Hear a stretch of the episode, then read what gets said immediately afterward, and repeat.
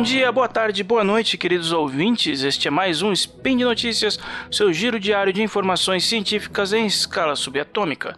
Eu sou Ronaldo Gogoni e hoje, domingo 2 Caosian de 2021 no calendário fake, ou dia 12 de setembro de 2021 no calendário que vale, episódio 1402 deste programa, nós falaremos um pouco sobre astronomia, sobre medicina e sobre novos materiais.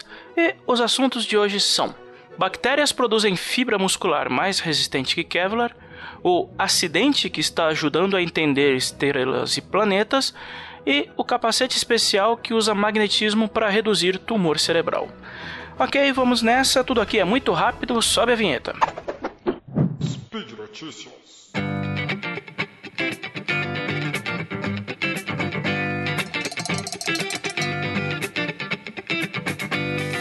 A natureza continua dando ideias para pesquisadores que trabalham no desenvolvimento de novos materiais, e um time da Universidade de Washington em St. Louis, nos Estados Unidos, apresentou uma pesquisa que usa bactérias para produzir fibras baseadas em titina, com propriedades que a permitiriam substituir de algodão a até mesmo Kevlar usado em coletes à prova de balas. A titina, também conhecida como conectina, é a maior proteína conhecida, medindo mais de um micrômetro, e é importante na contração muscular, funcionando como as molas, com muitas aspas, da elasticidade passiva das estruturas orgânicas, ou seja, a ela cabe retornar uma fibra à sua posição original depois de estendida. Seu nome completo contém quase 190 mil caracteres e é a terceira proteína muscular mais abundante em humanos, perdendo apenas para a miosina e a actina. Em um adulto saudável, ela responde por cerca de 500 gramas do peso total. Por ser um elemento importante na mobilidade de organismos, a titina é uma proteína muito resistente, e a pesquisa liderada pelo Dr. Christopher H. Bowen, que é um cientista sênior ligado à Pfizer, buscou determinar qual seria a aplicação de uso de fibras com base nesse material. Como extrair a titina de animais não é algo muito legal de se fazer hoje em dia, ele e os demais coautores do estudo partiram para uma outra abordagem que era sintetizar a proteína artificialmente, usando bactérias para cultivá-la. Claro que a escolhida foi nossa velha conhecida E. coli, que assim como o Bluetooth combina com qualquer coisa. A Yersinia coli é usada para produzir diversos compostos, como insulina, há muito tempo.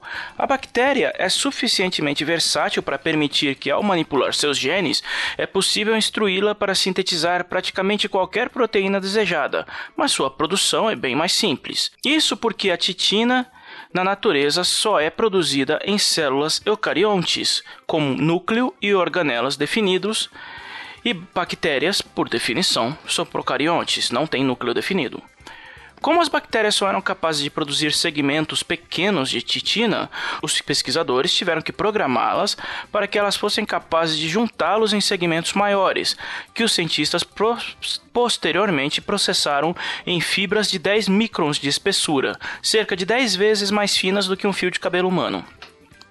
A diferença é que, por ser composta de uma proteína orgânica altamente resistente, as fibras de titina são incrivelmente fortes, no que a equipe acredita que o material poderia inclusive ser usado em aplicações militares, apresentando uma resistência maior do que o Kevlar, além de ser mais maleável. Elas podem ser usadas também na área médica, como suturas em operações ou bioengenharia de tecidos, por ser biocompatível e imune à rejeição. Segundo o Dr. Fuzon Zhang, professor do Departamento de Energia, Engenharia Ambiental e Química e um dos coautores do estudo, a equipe não descarta inclusive a aplicação de fibras de titina na produção de roupas, citando que o processo de produção da proteína é escalável. Com o tempo, a técnica, que já teve um pedido de patente solicitado, poderá se tornar tão barata que uma camiseta feita com fibra muscular, ainda que sintética, não será algo tão estranho ou caro. Até porque vestimentas à base de tecido animal não são uma novidade para os humanos há milênios.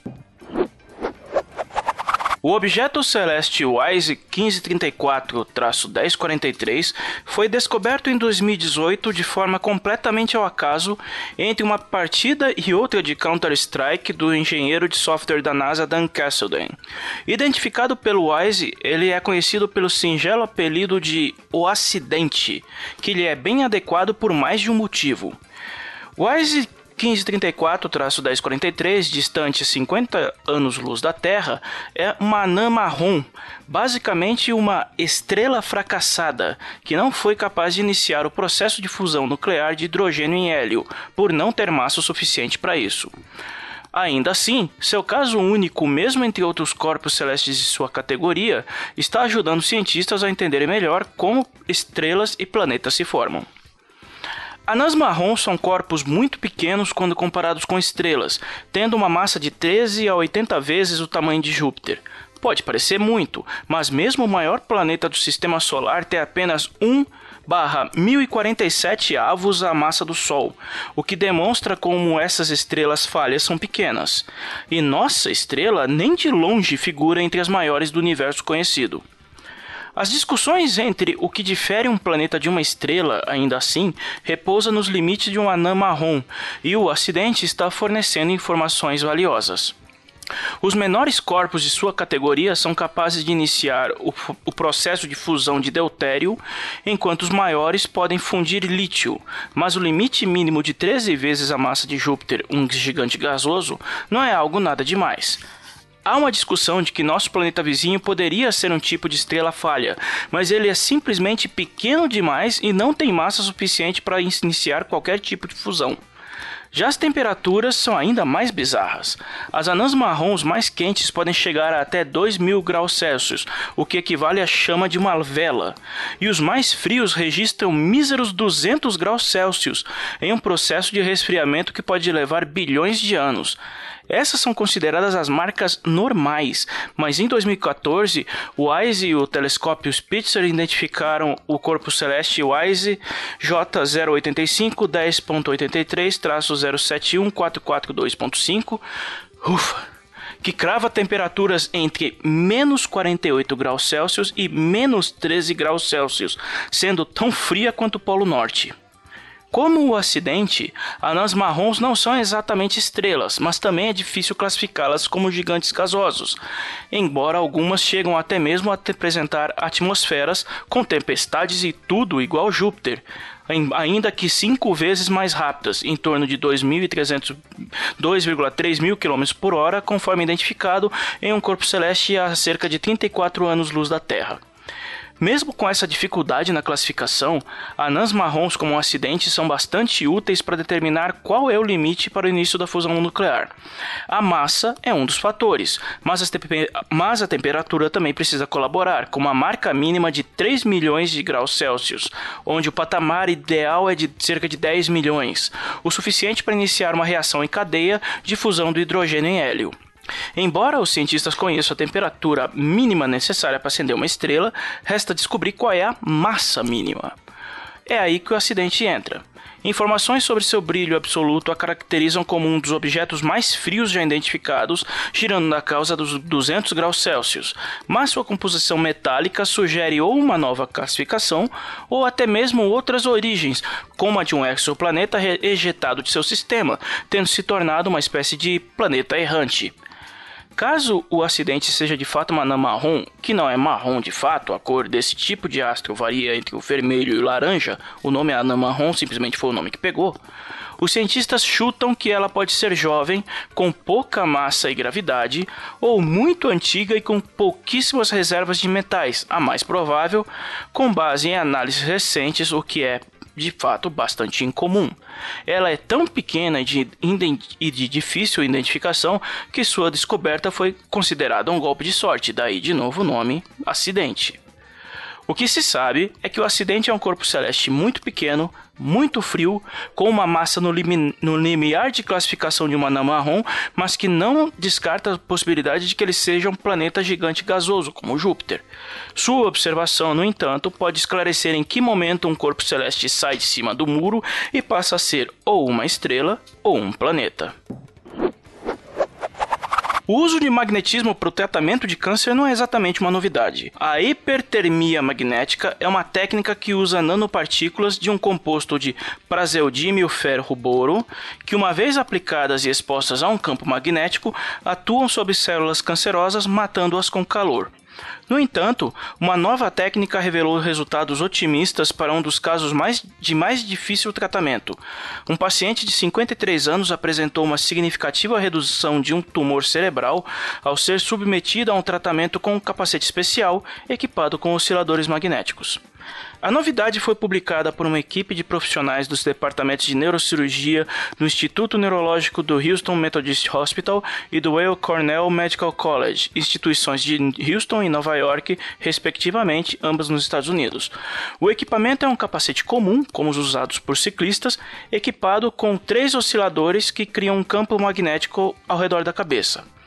Conjunto é ligado a um controlador e uma bateria de modo a aplicar a rotação precisa a fim de criar um campo que possa afetar o desenvolvimento de um, de um glioblastoma, um tipo de tumor maligno crítico e de tratamento complicado que costuma se manifestar no cérebro, causando pressão e desencadeando sintomas de sonolência a alterações de humor, além de consequências similares a de um acidente vascular cerebral, o AVC, podendo evoluir para a perda de funções motoras até o coma.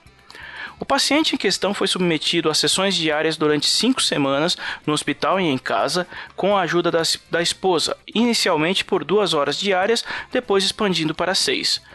Ele eventualmente acabou falecendo devido a uma fatalidade e a um ferimento não relacionado ao câncer ou ao tratamento com o magnetismo, mas uma autópsia do cérebro revelou que o tumor havia sido reduzido para dois terços do tamanho original do início da pesquisa ao óbito.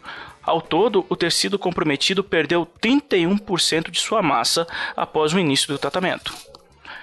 Segundo o professor David S. Baskin do Yale Cornell Medical College, que conduziu o estudo junto a outros pesquisadores, a eficácia do tratamento experimental que usa magnetismo só pode ser comprovada graças à cooperação do paciente e de sua família, inclusive por terem permitido a realização da autópsia, que de fato identificou a redução do tumor em um curto espaço de tempo.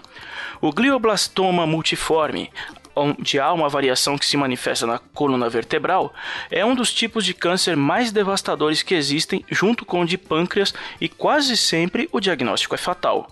O paciente onde ele ocorre com mais frequência em adultos a partir dos 60 anos, em geral homens, mas pode também aparecer em mulheres e jovens, costuma ter uma expectativa de, lida, de um, uma expectativa de vida limitadíssima entre o diagnóstico e o óbito, variando entre 3 meses sem tratamento a até 3 anos.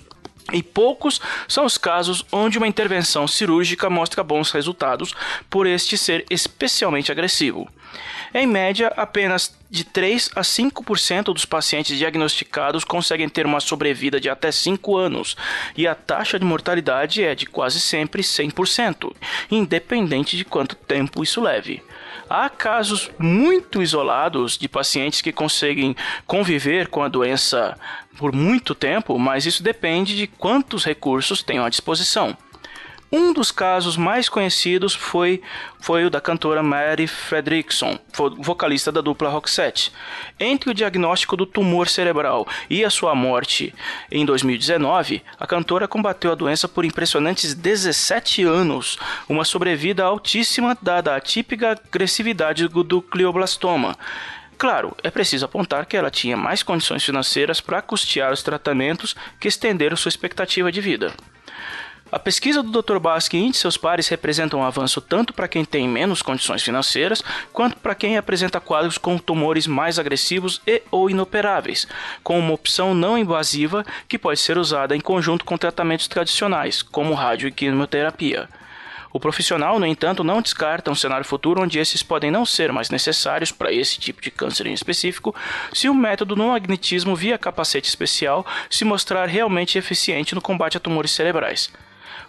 capacete magnético ele recebeu aprovação da FDA, Food and Drug Administration, o órgão norte-americano equivalente à Anvisa, para uso compassivo, que é o experimental sem registro, voltado a pacientes de doenças crônicas debilitantes, como, acessão, como opção acessória e devidamente autorizado, em tratamentos monitorados, de forma a determinar se o equipamento poderá, no futuro, ser autorizado como opção real no combate a, tu, no combate a tumores agressivos no cérebro cérebro. E é isso, vamos ficando por aqui. Os links para os assuntos do episódio de hoje você encontra na descrição do post.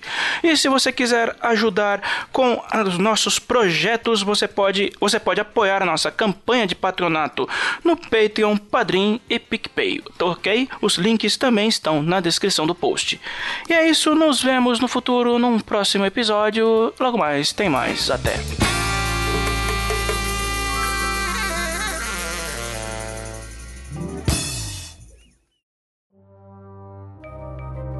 Este programa foi produzido por Mentes Deviantes. deviante.com.br